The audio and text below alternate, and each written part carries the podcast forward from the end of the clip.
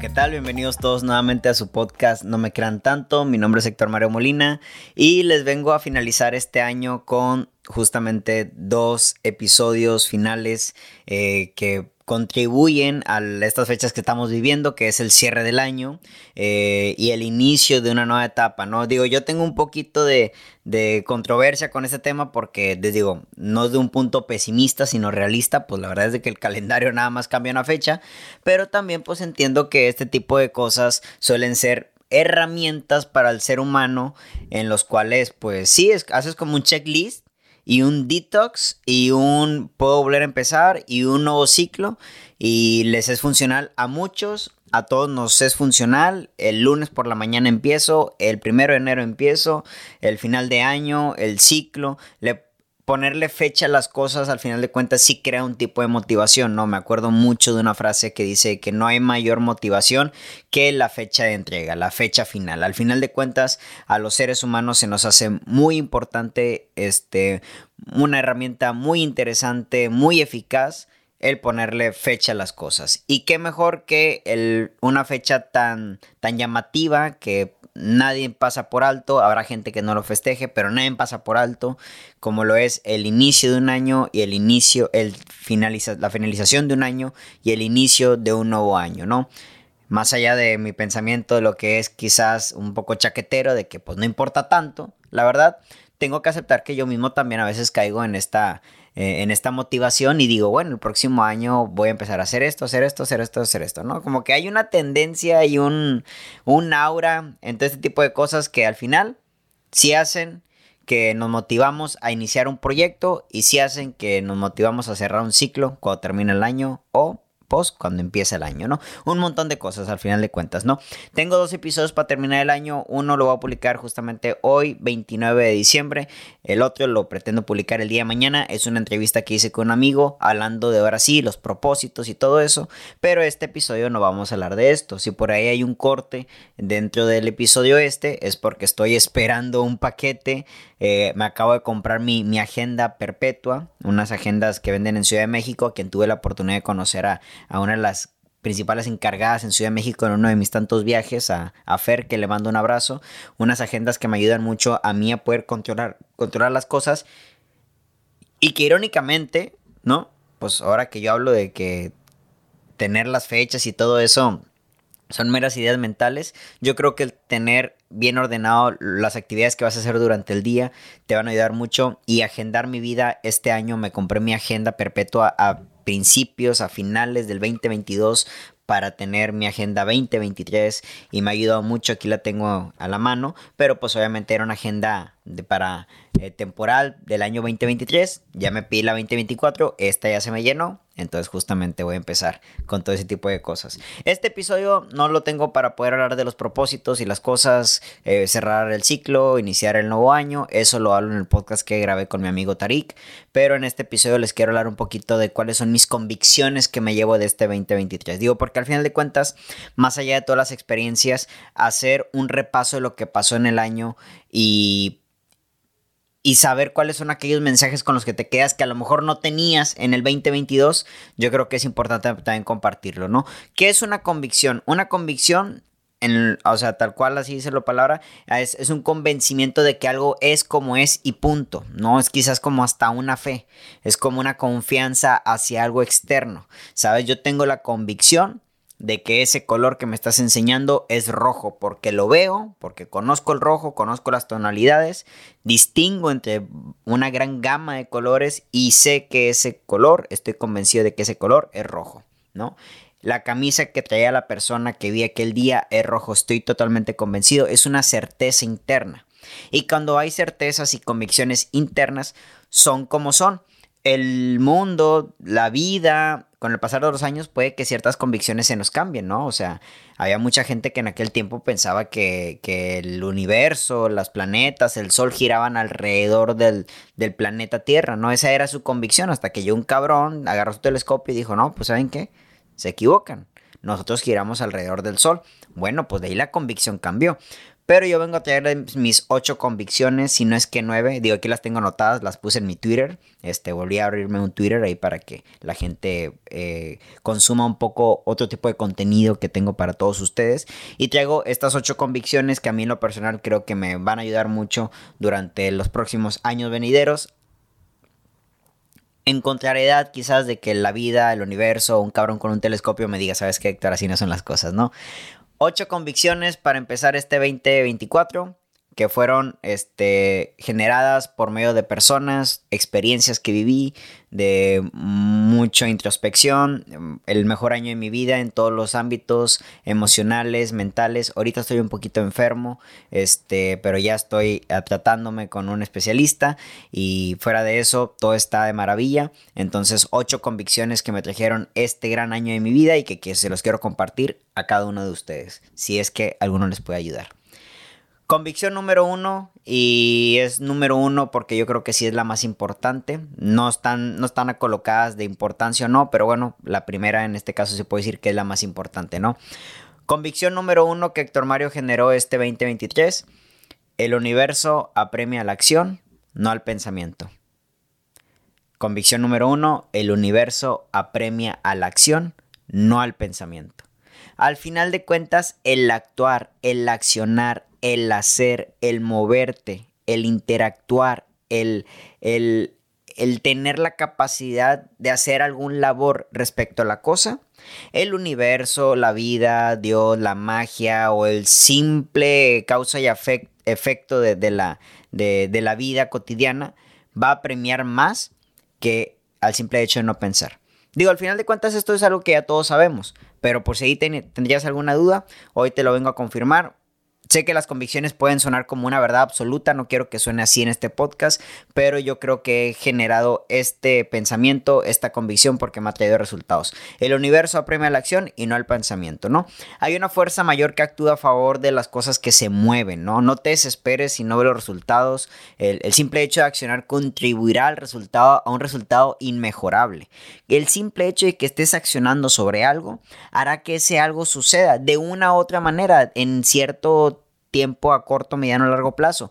Pero el simple hecho de que estés accionando, estás avanzando más que el simple hecho de estar pensando. Esto es algo que ya todos sabemos. Pero a veces creemos que el, que el pensar, el planear, el, el, estar imaginándote el cómo vas a hacer las cosas no tienen tanto impacto como el simple hecho de hacer las cosas, ¿no? Yo hace, tuve la oportunidad en este año de darle una conferencia a unos estudiantes de la, eh, híjole, no me quiero equivocar en el nombre de la universidad, este, Unitrade creo que era así, de la ciudad de Apodaca y en Monterrey.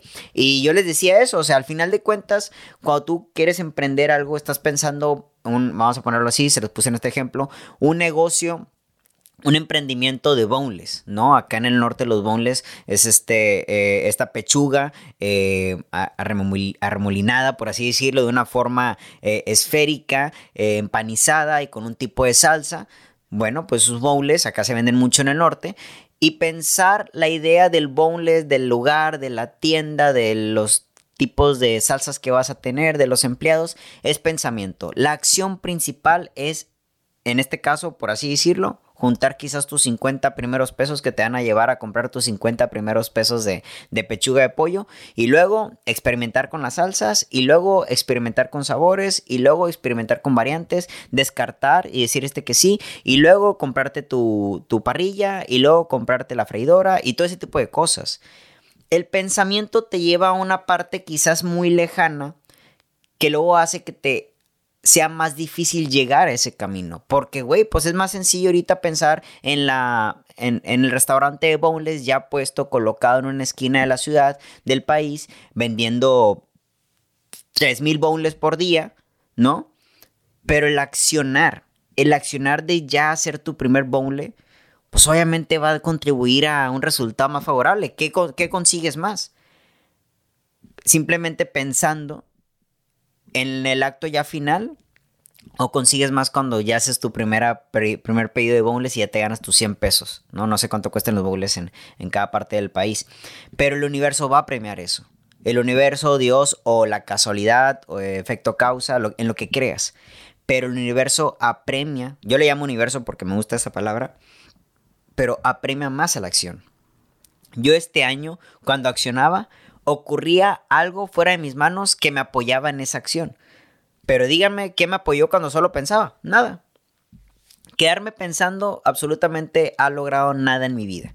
Claro que el pensamiento es importante, claro que la visualización es, importante, la meditación, el decretar y todo eso, pero la oportunidad va a llegar cuando en la acción estás siendo congruente con lo que estás buscando.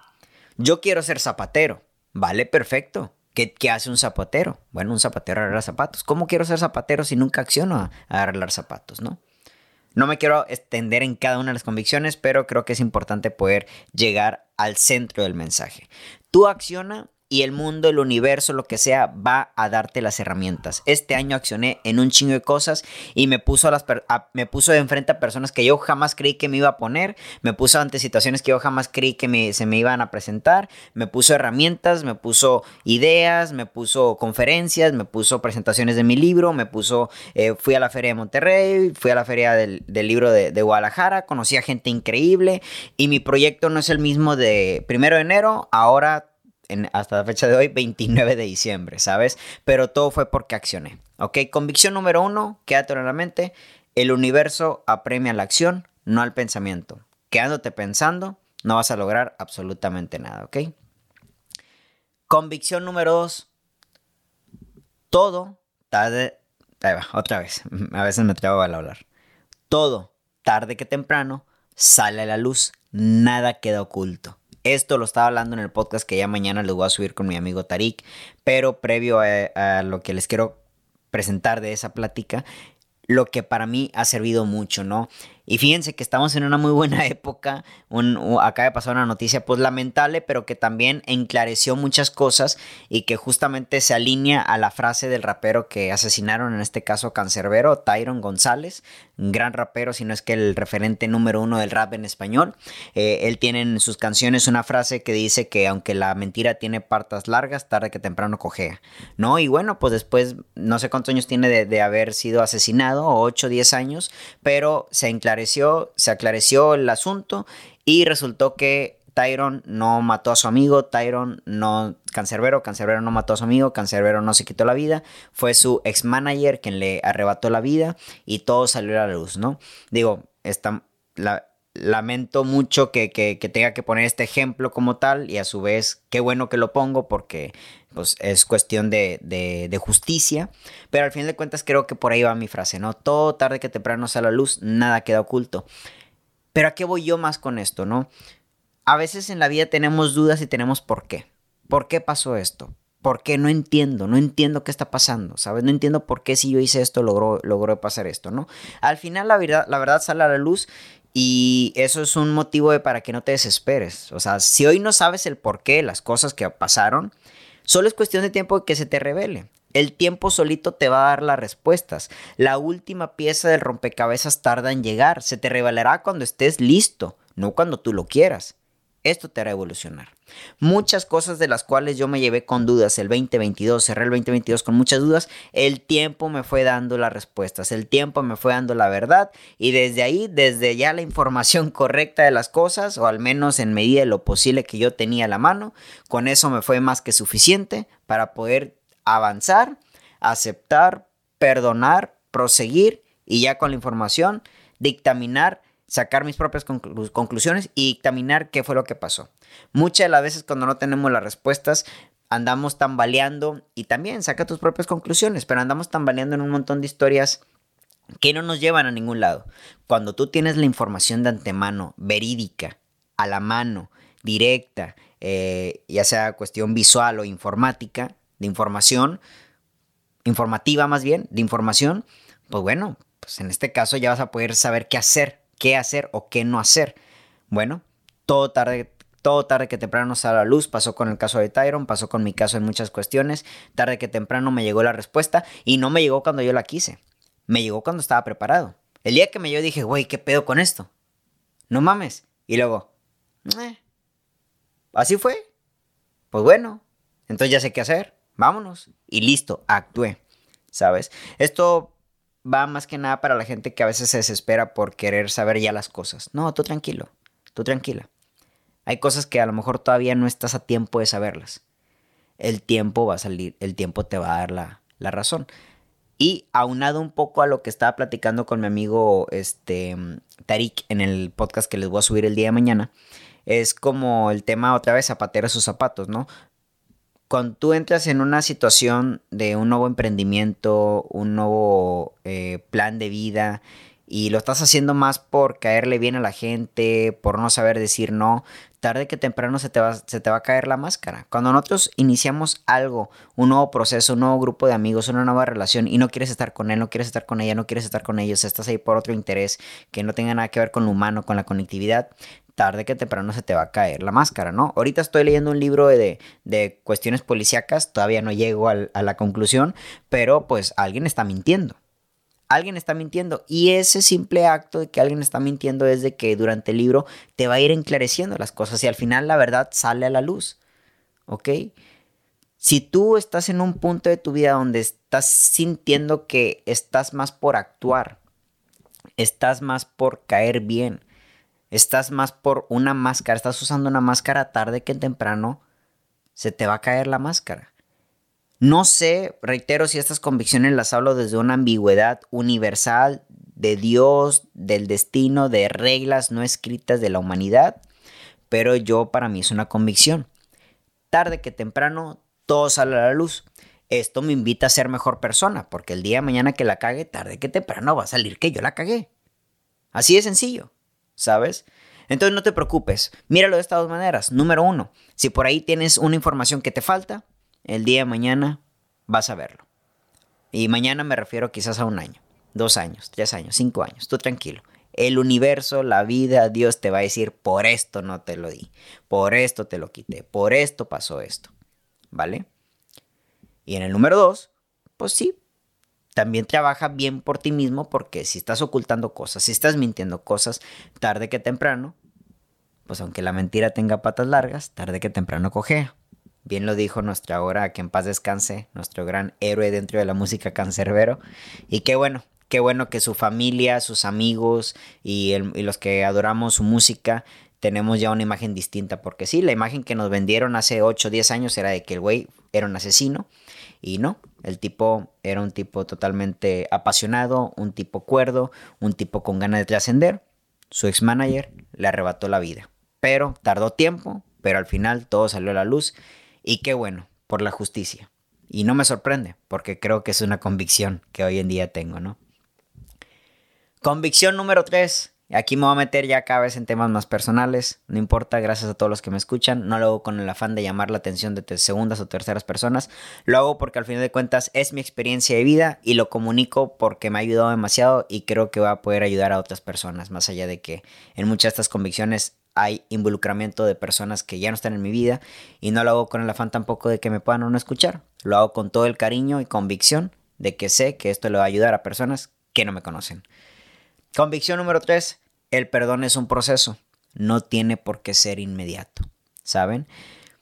Yo el año pasado terminé una relación, ya lo he dicho en muchas ocasiones, no entro más a detalle, terminé una relación y terminé muy enojado. Y terminé con mucho odio, y terminé con mucho rencor, y terminé con mucha ira.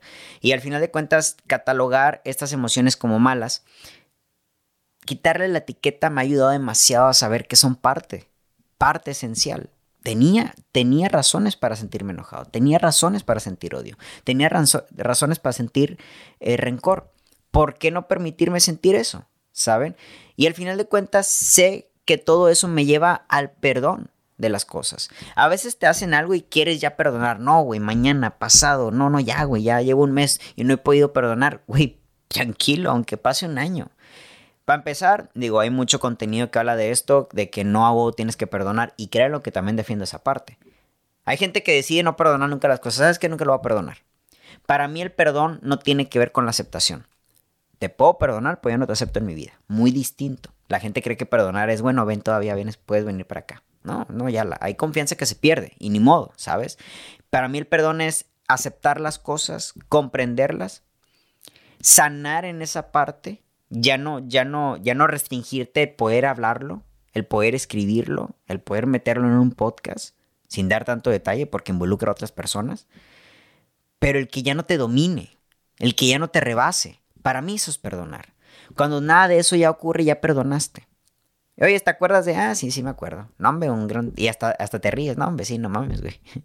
Se pasaban de verga. No, pero aquí estamos con madre. Y aprendiste, y evolucionaste. Y ya no permites lo mismo en otras circunstancias. Pero es un proceso. Y no tiene por qué ser inmediato. Yo conscientemente me tomé el proceso. Yo sabía que algún momento iba a perdonar a esta persona. Yo lo sabía. Llegó cuando no me lo esperaba. ¿No? En uno de estos viajes solitarios que hice, en algún lugar de esa ciudad estaba yo ahí sentado, ¿no? Estaba hablando con una amiga por teléfono y, y ella me hizo entrar en razón y luego ya, como que en ese instante solté. Dije, güey, ¿por qué estoy enojado? Digo, ¿necesario estar enojado? Sí, no, no pasa nada. Pero ¿por qué creer que sigue siendo en mi contra? ¿Por qué no es simplemente entender que la persona hizo lo que hizo con lo que pudo, con lo que tenía para mí, con lo que quería darme y con lo que quizás ella, pues en ese momento tenía para darse a sí misma? Y eso me compete y eso la cataloga como mala persona y eso, ¿sabes? Perdoné porque entré en el proceso de las emociones ya mencionadas, el odio, el rencor, la tristeza, mas no accioné desde ahí. Muchas de las veces la gente está enojada y acciona. Quiero venganza. Quiero que se entere. Quiero que le duela. Quiero que sufra. Hago esto, hago lo otro. Y eso alarga el proceso del perdón.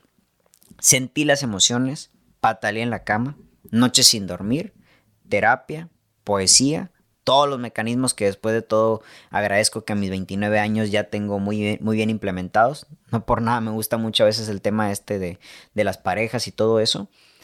Me ayudan demasiado para no accionar. Perfecto, me siento así. Acciono en medida de lo que vaya a post de mi bienestar, como no aislarme, hablarlo con amigos, salir, no, no emborracharme, dedicarme a mis proyectos y todo fue de una manera más sana posible. Y el perdón llegó Llegó un momento donde ya separé.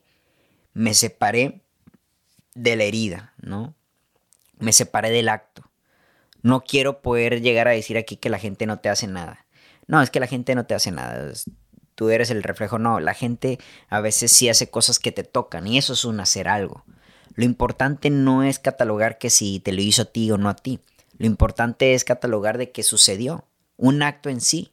El ponerle el que lo hizo por tal X o B o Y razón como una cuestión de comprensión de lo sucedido, pues al final de cuentas te aleja a un mensaje más profundo que es el que sucedió porque sucedió. Tanto que si por que ella es así o porque si yo soy así, sucedió como sucedió. Y eso me genera más paz.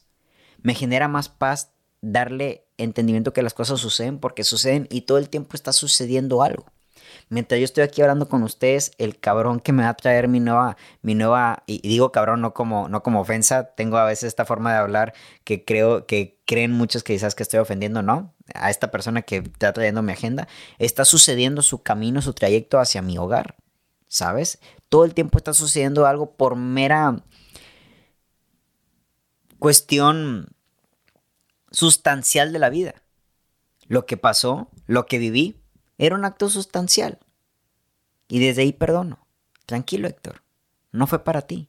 Lo sentiste, lo recibiste, el chingazo dolió. Ay, güey. Y ya.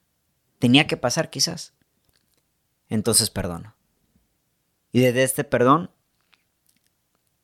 entender que fue un proceso el que tuve que pasar.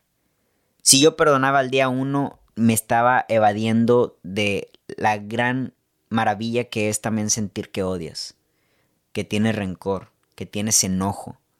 No me vuelvo yo, me prometo no volverme a inhibir de estas emociones. Cuando me enojo me voy a enojar. Cuando sienta rencor me voy a sentir rencor. No voy a accionar. Lo escribo, lo medito, golpeo la cama y todo, pero no voy a accionar. A ver, permítanme. Eh, ¿Dónde le pico? Me entró una llamada y tenía que contestar. Pero bueno, no fue mucho tiempo, ¿ok? A lo que iba con todo esto es de que no volverme a quitar la oportunidad de sentir las emociones y saber que son parte de la vida y sentir que son parte de las cosas van a llevarme a un proceso más sano para llegar al, al perdón. Si yo quiero perdonar el día número uno, me estoy inhibiendo sentir todas estas emociones y el día de mañana me doy cuenta de que no he perdonado porque las emociones no han sido procesadas. Me permití sentir odio, me permití sentir rencor, me permití sentirme este, falta al respeto y durante todo ese tiempo sentí eso que cuando ya salió, me sentí muy distinto. Ya no había razón de odiar, ya no había razón de sentirse peor, ya no había razón de más. Entonces el perdón es un proceso. Te puede llevar meses, te puede llevar años, dependiendo de la inteligencia emocional que manejes. Y no es que yo me las dé muy inteligente, pero hago consciente todo este tipo de cosas, tan consciente que hoy se las comunico con toda la vulnerabilidad, amor y no intenciones de otra cosa más que el simple hecho de compartir información que a mí me ha ayudado gracias a mis experiencias, gracias a la de mis amistades, gracias a lo que he leído y gracias a la vida, de la cual pues cada vez trato de despertar un poco más el estado de conciencia, ¿no? Convicción número 4. Ya vimos el primero, que era el del universo prima la acción, el segundo, de que todo tarde que temprano sale la luz, y el que el perdón es un proceso, y convicción número 4 que me llevó este 23, 2023 para el 2024, una convicción muy interesante, y es otra vez el del perdón, y es que, y esto ya lo he escuchado yo antes, pero hoy más que nunca lo tengo como convicción. El perdón es el mayor acto de amor. Yo no sé cuál es otro gran acto de amor que no sea el perdón. No sé. No sé, porque hasta en el tema de dar luz, dar vida, dar alimento, pues eso me suena a una cuestión biológica y responsable, eh, biológica de darle vida al ser humano, responsable de darle que comer al niño, pero creo que el perdón es un acto que puede causar controversia lo que estoy a punto de decir, pero es un acto exclusivo para los enemigos, para quienes te hacen mal y para todas aquellas personas que creen que te deben algo. Y suena muy cabrón todo esto porque entonces sería Héctor, entonces podría llegar a amar más a quien me dañó y no a mi madre, a mi padre que me han dado todo. Híjoles, pues deseo de todo corazón que mamá y papá nunca te hagan un daño mayor como para que pongas en predicamento el amor que les tienes a ellos. Pero yo lo hablo desde el punto en que el perdonar es un acto muy complicado porque nos separa. El no perdonar primero nos separa, nos divide como personas, pero ahora sí ya el perdonar nos separa otra vez del acto acontecido como acto directo y nos lleva al acto acontecido como mero acto que aconteció, ¿sabes? Y el perdonar eso de esa persona es ver su humanidad, entender que es humano, es humana, tiene derecho a equivocarse, se equivocó con nosotros y al final de cuentas, como una vez me lo dijo un sacerdote, qué gracia, tener, eh, qué gracia sería tener amor a quien te da de comer, a quien te apapacha, a quien está ahí. El verdadero acto de amor es aquellas personas que nos hacen daño. ¿Qué tan grande tiene que ser el amor para poder dárselo a alguien que te ha hecho daño? Pues qué fácil es amar a mamá y a papá. Qué fácil es amar a tu novio, qué fácil es amar a tu novia. Pero dime que qué onda con aquella persona que, te, que, que te violentó hace tiempo. Aquella persona que te robó. ¿Sabes? Qué difícil es perdonar todo eso. Bueno, pues esa misma dificultad de hablar, de, de conectar amor con perdón, pues hace que entonces el acto de amor sea todavía más grande.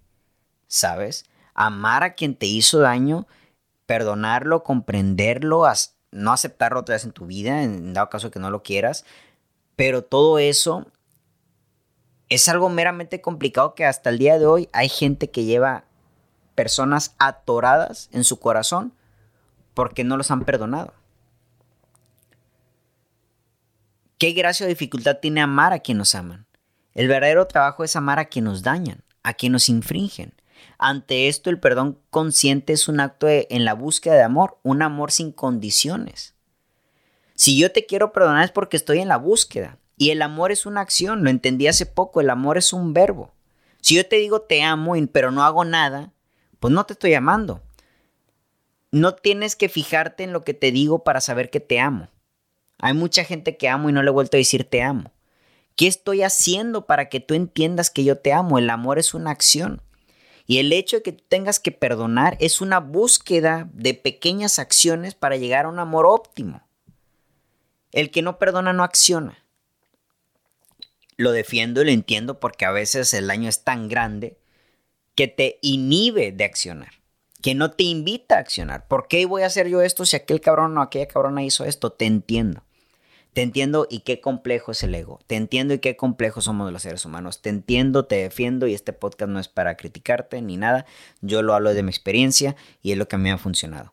Pero yo creo que no hay mayor acto de amor que el perdón. ¿Saben? Y cuando yo, y yo a las personas que he perdonado en mi vida, siento que las he logrado llegar a amar más que a las personas que han hecho muy bien en mi vida, personas que también amo. Y vaya que tampoco le quiero poner medidas al amor de que a ti te amo más, a ti te amo menos. No, pero hay personas que tienen razones para entender más mi amor que les tengo porque hubo un acto en un tiempo pasado, corto, mediano, largo plazo, que me hizo no amarlas, ¿sabes?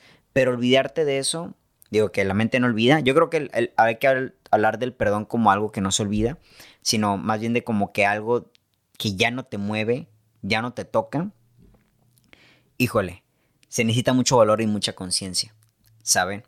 Al final de cuentas, perdonar 70 veces 7, como dice la Biblia, creo que eh, refleja mucho lo que es el,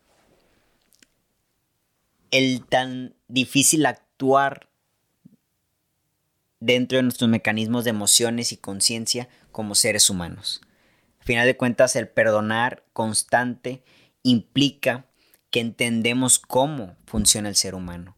Dejé de tomarme las cosas personal cuando entendí, comprendí que el ser humano es así. Hombres, mujeres, mamá, papá, novio, novia, amigos, examigos, accionan desde mal. Yo también he hecho daño a otras personas, ¿no? Entonces el perdón nos acerca a una unión. Si todos nos hacemos, si todos nos hemos hecho daño, pero aún estamos conviviendo y entendiéndonos, es un acto de amor muy grande. Obviamente yo también me he peleado con mi madre, obviamente yo también llegué a pelearme con mi padre. Y que yo creo que por eso los amo demasiado, porque a pesar de las peleas, las discusiones, las faltas de respeto, entendí que quizás ese día no era el adecuado, quizás en ese momento no estabas bien, quizás se te enseñó la vida de otra manera y por eso tu respuesta ante mí de esta manera. Y también me entiendo yo. Es una cuestión de reflejo, ¿saben? Pero una convicción es de que amar a una persona es perdonarla y recuerdo mucho lo que me dijo una ocasión un, pues no amigo, pero está en un club de lectura y se había casado y que un sacerdote le, comentó a él y a su esposa de que el, el matrimonio es un constante acto de perdonar. Para que un matrimonio funcione tienen que perdonarse todo y me gusta la frase no perdonar todo como seguir aceptando, pero sí perdonar todo como entendiendo que siempre va a haber algo que va a fallar. ¿Sabes? Entonces el estar perdonando es el seguir amando. Te perdono. Y ese es mi mayor acto de amor hacia ti. ¿Sabes? ¿Y qué significa el perdón? Ya no me mueve tu acto. Ya no controlas mi vida.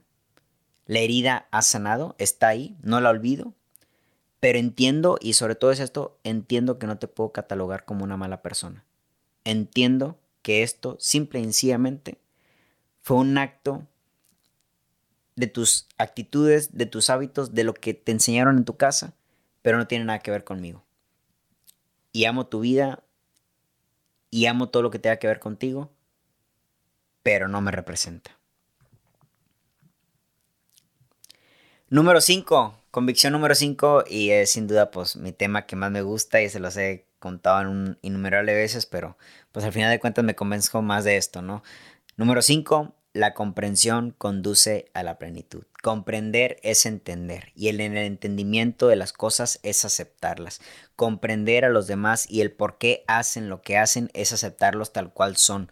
No buscar ser comprendido es aceptar tal cual eres. Comprender es dejar de tomarte las cosas personalmente comprender otra vez amor, perdonar, comprendo. Comprendo el porqué de las cosas, comprendo el porqué del actuar, comprendo por qué las cosas están funcionando así, comprendo por qué pasaron ciertas cosas en mi vida. porque las comprendo, las entiendo y desde, desde, el simple entendimiento hay una mayor aceptación. Entonces comprender para mí sigue siendo un acto de amor hacia uno mismo, porque te conduce a la plenitud. Puta, güey, ¿por qué tengo este cuerpo? Ah, comprendo. Comprendo por mi genética, comprendo porque me he alimentado mal por varios años, comprendo de que, de que pasé por momentos en los cuales de depresión que quizás me desatendí demasiado. Ah, perfecto, ya comprendo, ya entiendo, acepto y desde la aceptación modifico. ¿sabes? Pero si tú tienes dudas, comprendes, otra vez volviendo al punto número dos, de que a veces no tenemos todas las respuestas, y estás ahí con dudas y estás porque Dios y mirando para arriba y, y, no, que las cosas tienen que cambiar, no tengo que cambiar yo, simplemente te lleva a la inmovilidad, ¿no? Al estar inmóvil. Con la comprensión conduce a la plenitud. Yo desde que entendí, y esta frase no se la escuchó a nadie más, más que a mí se las comparto, no sé si es mía o realmente algún día la leí, pero la clave de la felicidad externa es comprender a los demás y la clave de la felicidad interna es no buscar ser comprendido.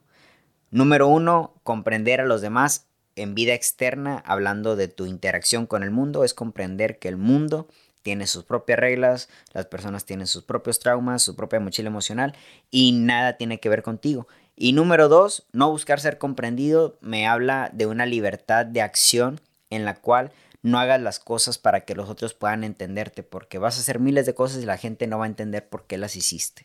Eso una vez te lo digo. Y como artista creo que esta frase me queda más, más que nada clavada, ¿no? Y me encanta, me encanta la vida de artista, la vida de poeta, porque al final de cuentas yo solo sé por qué escribo los poemas. Que si alguien lo entendió, que si alguien lo comprendió, mira, no es mi pedo. Me voy pleno con eso. Pero si yo estoy buscando que lo que escribí todo el mundo lo ande entendiendo, pues va a ser complicado, güey. Así que los comprendo y no busco ser comprendido. Y por no, ser no buscar ser comprendido, actúo con mayor este, libertad. Actúo con mayor... Em, con mayor sin miedo a equivocarme. Porque lo hago por mí. Así de sencillo. No quiero, no, no, no escribí este poema para que lo comprendas. No hago este podcast para que alguien lo comprenda. Lo hago con total libertad. Me gustaría poder ayudar, claro que sí, pero no importa que no me comprendan. Lo hago por mí. Y de repente resulta que alguien me comprende y puta, güey. Pues ahí conectas, ¿no? Número 6, número 7, número 8, sí son 8, ¿verdad? Son 9, sí son 8. Bueno, número 6. Y esta se la aprendí a un libro que tengo aquí cerca. No, mentira, lo mandé para el, lo mandé para allá atrás. Me acabo de comprar el libro de Maxwell que se llama Las 16 leyes indispensables para la comunicación o de la comunicación. Una disculpa ahí si me equivoco el título. Pero es una convicción de él y eh, me encantó y creo que también se ha vuelto una convicción mía. Ya lo había escuchado yo antes esta palabra, pero la forma en que él lo platica se me hizo genial, ¿no? Convicción número 6.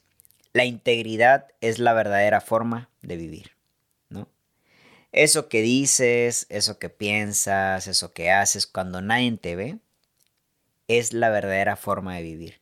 Somos lo que hacemos cuando nadie nos ve. Tu integridad es el cuidado y los valores que accionas cuando no estás frente al ojo u oído ajeno, ¿no?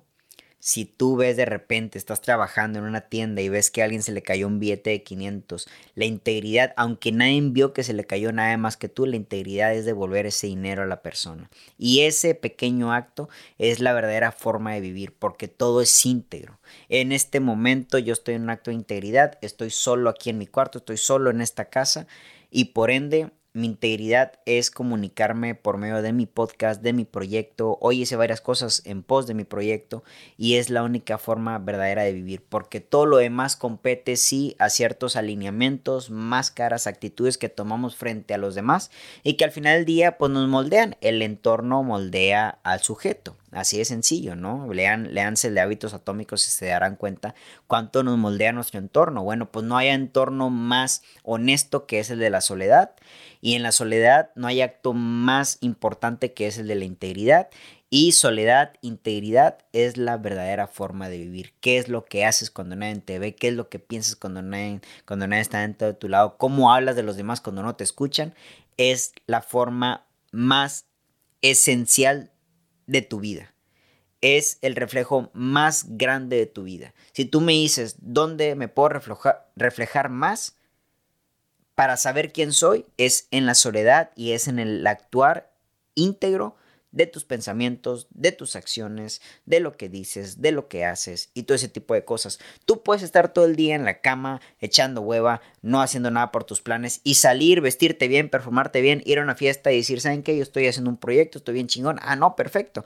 Vale, el mundo te cataloga desde ahí, pero no hay, no hay una realidad más grande y más pesada que es la de que en este caso no estás haciendo nada. Así que en la integridad encontramos nuestra verdadera forma de vivir. ¿Quieres sentirte más vivo? Vive desde la integridad, porque ahí están todos los actos, ahí estás tú. Ahí está el reflejo más grande que vas a tener en tu vida. Ni un hijo ni una pareja van a ser un reflejo tan más grande como el de la soledad que tú ves. Yo hice ocho o nueve viajes este año. Tuve la oportunidad de creo que unos cuatro o cinco de ellos solo. Y hubo un par de ellos bueno, hubo tres de ellos que, en los cuales estuve muy, muy, muy solo, la verdad. Obviamente conviví con gente y todo, pero pues llegaba al DEPA yo solo, iba a la playa yo solo. Y la incomodidad de la soledad pues al final de cuentas demostrar lo que yo quería hacer en esos momentos, ¿no? Quitarme la playera y estar aquí frente al mar, poner mi música, escribir en mi agenda, la música que yo quería, observar el mar, tomar el cielo, leer un libro, escuchar música, ¿no? Todo eso estaba planeado para mí. Si hubiera habido otra persona a mi lado, quizás no hubiera hecho ni el 80% de las cosas que tenía planeado para ese instante. Y vaya que es una conexión muy grande encontrar con alguien con quien realmente tú puedes llegar a ser. Algo que yo he invitado mucho a las personas con las cuales he llegado a salir este año, hablando propiamente en el ámbito emocional con, con algunas mujeres, es momentos de silencio. No siempre hay que estar hablando, no siempre hay que estar haciendo algo. ¿Sabes? Y eso es la integridad. La integridad es todo aquello que haces cuando no te importa, cuando nadie te ve y cuando no te importa comentarios ajenos. Perdón, estoy repitiendo mucho. Y desde ahí me di cuenta que esa es la forma más sana de vivir. Ahorita estoy teniendo un acto íntegro. Estoy acomodado como quiero estar acomodado. Tengo la ropa cómoda que yo quiera. Tengo el silencio que yo quiero. Tengo y estoy construyendo la vida que yo quiero. Y esta es mi forma de vivir. Este tipo de momentos, así de silenciosos, solitarios, increíbles, me encantan. Si hubiera alguien aquí en la casa, quizás no grabo el podcast. Hay mensajes que contestar aquí en el celular que tengo de frente, pero no me importa. Mi integridad, mi vida, mi vida es este instante. La integridad te llevará a vivir la vida más plena porque entiendes más las, las dinámicas internas tuyas de lo que realmente quieres hacer o no en ciertos lugares. Cuando fui a Cancún, cuando fui a Puerto Vallarta, cuando fui a Torreón, cuando fui a Guadalajara, cuando fui a Ciudad de México, cuando fui a todos estos, todos estos lugares, algunos de ellos fui un par de veces, cuando fui a todos estos lugares, tuve momentos de soledad y silencio tremendos y dije, este soy yo, este soy yo queriendo ser yo. Y esa integridad me la llevo en el corazón como también en este momento lo estoy haciendo. Y esta es la verdadera forma de vivir y esa es una convicción. Solo en la soledad y en el silencio está tu verdadero yo. Está tu yo que no se pone ninguna máscara. Está tu yo que no se compromete con cualquier cosa. Está tu yo que no tiene que andar divagando entre un sí y un no. Porque hasta en el no decidir hay una decisión. Y este momento es la vida. Y este momento es la única forma de vivir. Sí, ve al mar, sube la montaña, tírate un paracaídas, visita museos, sal con tu pareja, sal con tus amigos. Pero el día que hagas todo esto solo, muchas de esas cosas las viví solo. Ahí estaba yo siendo yo Me recuerda mucho en Puerto Vallarta, llegué a ir a un lugar, un, restaurante cubano, estaba lleno, me senté en una mesa solo, pedí una michelada, pedí un, un platillo y estaba yo ahí mirando a la gente que estaba bailando, había música en vivo cubano, musical cubano. Y ese instante me hizo sentir bien. No estaba yo haciendo algo para que los demás me vieran, estaba yo ahí disfrutando el momento, ver a, la pareja, a las parejas bailar. Agarré mi celular, escribí un poema, eh, disfruté de la comida, disfruté de la cerveza, pagué y me fui. Esa integridad está más llena de vida que muchas de las cosas que he experimentado al lado de personas y que, ni que no disminuyo. He pasado momentos increíbles de mi vida acompañado de personas increíbles que algunas están, otras ya no están, pero mi convicción es de que de todas las formas posibles de vivir, la integridad es la verdadera. Número 7, convicción número 7. Ya casi acabamos, no se preocupen. Esta es muy ambigua, pero cada vez estoy más convencido de esto. Número 7. Hay una fuerza mayor que dirige las cosas. En Guadalajara, en la feria de Guadalajara, son detalles que no quiero platicar, la verdad. Pero conocí a gente increíble. Conocí a los dueños de las editoriales y no solo los conocí de que, hey, te conozco sino de que estuve enfrente con ellos tomándome un tequila. Dueños de editoriales, los, los gerentes de, de ciertas áreas de las editoriales. Y uno de ellos, no voy a decir su nombre por si lo llegan a identificar, de una de las editoriales más importantes de habla hispana, me dijo algo que justamente en ese momento se reflejó me dijo, aprende a mirar las señales. Un viejo lobo de mar me lo dijo. Un tipo que lleva años en una de las editoriales más importantes del mundo. Estaba yo frente a él tomándome una cerveza.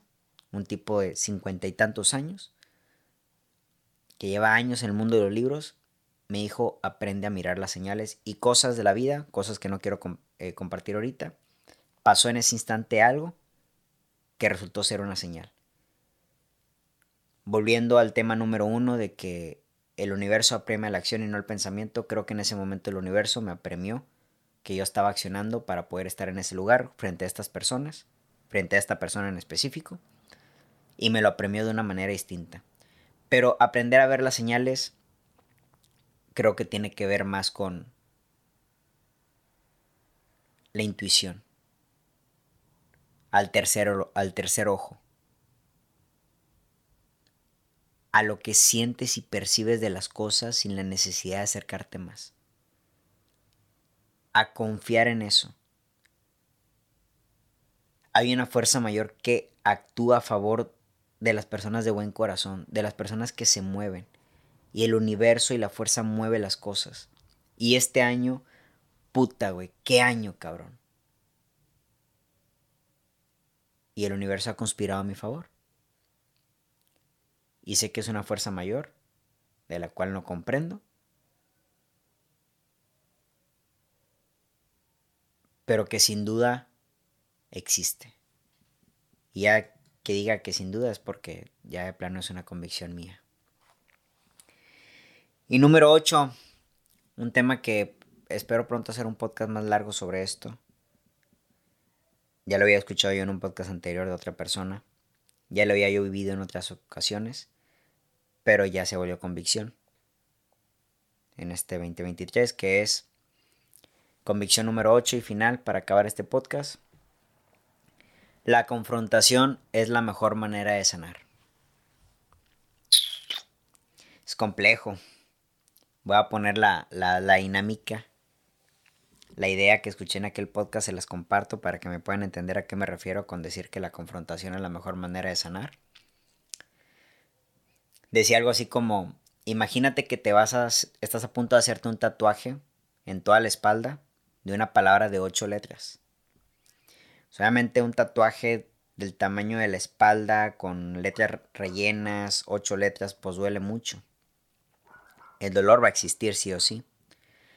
Confrontar al máximo implicaría que te hagas las ocho letras ese mismo día, con todo el dolor y el cansancio y el desgaste mental y el estar sentado y el dolor de las ocho letras y todo ese pedo, va a sanar todo en el mismo tiempo, una semana. En una semana el tatuaje quizás, y quizás hasta menos, con unos buenos cuidados, en cinco días, ya estás sano. Ahora imagínate, en otra idea, el mismo tatuaje, pero como te duele tanto la idea de las ocho letras, pues te tatúas la mitad de cada letra por día. Hoy me tatúo la mitad de esta letra. En cinco días que sane ya me tatúo la otra mitad. En otros cinco días que sane empiezo con la mitad de otra letra, ¿no? Y así, pues si multiplicamos un poco, 8 letras divididas en mitades, pues ya son 16 tatuajes, ¿no? Y dividido en 5 días, no quiero entrar en matemáticas, pero estás hablando de mucho tiempo. Y algo que te puede haber llevado a la sanación de haberte aventado el dolor directo de chingazo, confrontarlo tal cual es un tatuaje de 8 letras en un solo día. Alargaste el proceso a X número, no estoy haciendo matemáticas pero pues, ¿qué te gusta, no? O sea, unas... unos cinco meses quizás y alargaste el proceso. Confrontar las cosas directamente, el ver lo que no quieres ver, el escuchar lo que no quieres escuchar, es esencial para aceptar. Lo voy a poner ejemplo de una relación que yo tuve hace cinco años donde una persona este, eh, no fue honesta conmigo, terminó conmigo de muy mala gana y a los dos, tres días me enteré que era porque ya estaba con alguien más. Yo no quería ver ni saber de ese alguien más y crean lo que no sané la situación hasta que me hasta que confronté la realidad. No porque no quieras ver la realidad no significa que no esté ahí. Y cuando la vi, sentí un dolor muy grande, sentí los ocho, las ocho letras del tatuaje impregnadas en mi espalda. El dolor fue grande, ver y querer ver, pero era necesario para poder ya terminar el tatuaje. No querer que duela hará que duela durante más tiempo. Trascenderá junto contigo el dolor y será más complejo pasar de página. Confrontar es ver la realidad, aceptarla y proseguir. No confrontar es mentirte y alargar el proceso. Buscar soluciones donde no las hay y soluciones entre comillas. Buscar soluciones donde no las hay. Inventarte nuevas inquietudes en tu vida y malgastar tu tiempo hará que alargues todo esto. Confrontar es la sustancia dolorosa para sanar. No confrontar es utilizar, analgésicos que amortiguan por momentos el golpe, pero no lo sana por completo. Si tú tienes un problema con tu hermano, el pasar del tiempo hará que sea más difícil que te la acerques a pedirle perdón. Y va a ser más doloroso el tatuaje. Pero si vas de entrada, de chingazo, allá vamos a confrontar. Y atención, yo creo que la gente sigue creyendo que confrontar tiene que ver con pelea, con pleito. Y la verdad es de que no. Ese es conflicto. Confrontar y afrontar son dos cosas distintas. Confrontar es de dos, co, ¿no? Cooperación comunicación. Corporativos, ¿no? O sea, dos, dos personas, dos, tres personas. Confrontar. Afrontar es como ya es una situación ajena a ti, ¿no? Y nada más eres tú. El tatuaje puede ser una afrontación. Afrontar yo y el, y el dolor del tatuaje. Confrontar con otra persona, con una situación específica, es mirar la cosa de enfrente y te va a doler y te vas a sentir en cabrón. Este año me pasó lo mismo. Confronté algo y cuando estaba ahí, una incomodidad que no tienen idea. Esa noche ni dormí, tal cual. Pero al día siguiente, en referencia de lo que yo ya había, vivido hace cinco años, sabía que necesitaba eso. Y nomás pasó eso. Y no, hombre, el tatuaje ya está hecho. Nada más hay que cuidarlo, pasarle sus debidos cuidados y listo. Y en menos de lo esperado, ya me sentía mejor. Al momento de que confrontas el tiempo de dolor, confrontar de manera sana el tiempo de dolor, el tiempo de todo este tipo de cosas, dura menos. Pero si lo alargas, si alargas ese perdón, si alargas esa comunicación, si alargas ese ver no querer ver las cosas, simplemente lo haces más difícil. Y si un día la vida te lo pone de frente, puta cabrón, más doloroso va a ser. Entonces no te esmeres, no te tardes, no te distraigas, confronta, ve de enfrente al miedo y vas a ver cómo el miedo desaparece. Y hasta aquí mis ocho convicciones. Hay una novena, ahí la comparto con Tari, que habla sobre las conectividades. Este año conecté con mucha gente y me ayudó mucho. Pero ahí la platico un poquito más con él en el podcast. Ya es mucho tiempo aquí grabando. Mi nombre es Héctor Mario Molina y que tengan todos muy buen fin, último fin de semana del 2023. Gracias a todas las personas que, que han confiado en mi proyecto en este finalizar de año. Gracias a Monterrey, que me presenté dos veces. Gracias a Guadalajara, que me presenté en la cafetería ortográfica. Gracias a la Universidad Unitrade, Unitrade, creo, no sé cómo se llama. Una disculpa si me equivoco. Este, una, una, una Winter, no, Winter, Winter, la Universidad Winter. Eh, gracias a, al Armando y a la profe, a la arquitecta, se me olvidó su nombre, quien después me topé en un museo allá en Monterrey y agarramos una plática tremenda. Este, gracias por abrirme las puertas de su casa. Gracias a las editoriales que me abrieron puertas a las oficinas de sus de, la Feria del Libro. Gracias a, a, la librería Talamás, con quien les tengo un proyecto el próximo año.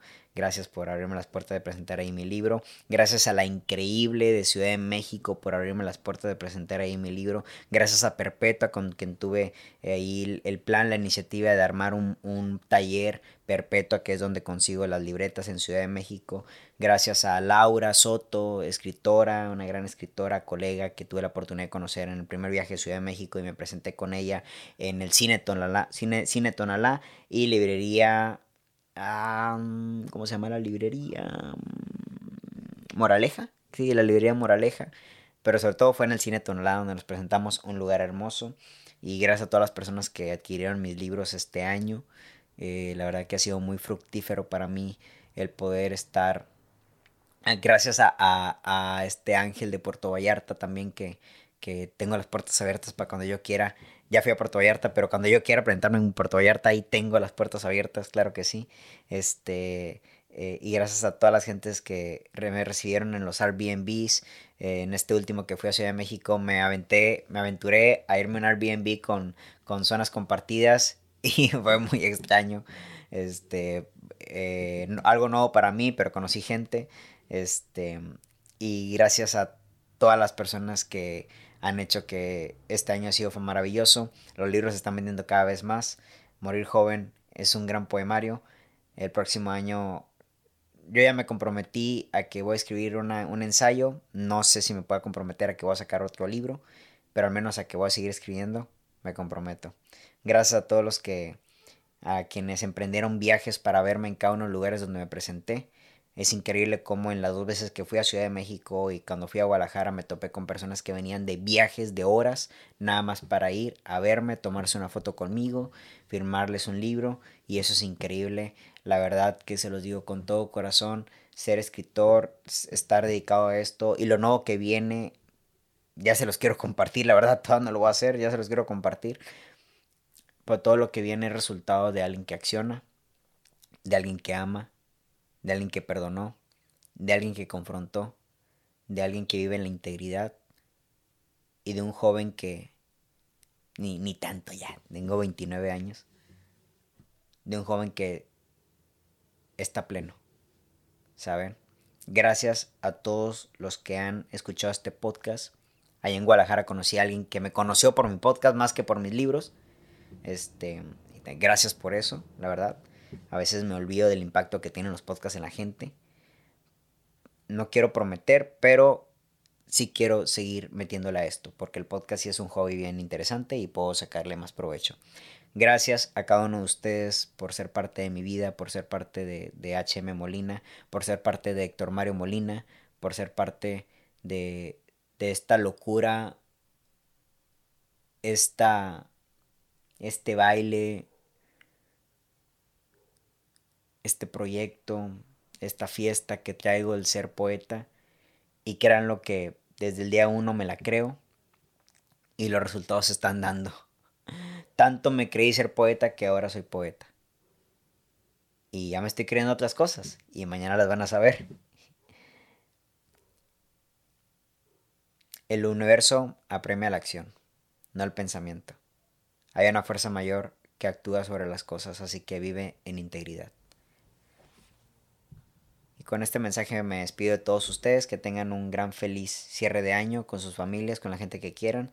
Yo sé que no es igual para todos, sé que otros viven en unas circunstancias más complejas de convivencia, de soledad económica o simplemente depresión. También son, son semanas y meses difíciles porque hay muchas etapas que se cierran y sé que no es sencillo. Así que les mando toda mi fuerza, todo mi amor y cariño de que puedan pronto eh, retomar el camino de sus vidas y emprender nuevas cosas. Y también les deseo que tengan todos un gran inicio el 2024 y que desde el día número 1 hasta el 31 del diciembre del otro año podamos estar contándonos historias que desde la integridad elijamos conscientemente. El amor es lo único que importa, esa convicción la tengo ya desde el año pasado, no la incluí en este, pero todo engloba lo mismo. El amor es lo único que importa, ¿saben? Y yo los amo demasiado. Entonces, que tengan todos muy bonita noche, muy buen fin de semana, muy buen cierre de año y, si Dios lo permite, nos vemos y nos escuchamos en el 2024. Para mí sería todo un placer. Mi nombre es Héctor Mario Molina, gracias por escuchar No me crean tanto y pues nada, hasta la próxima.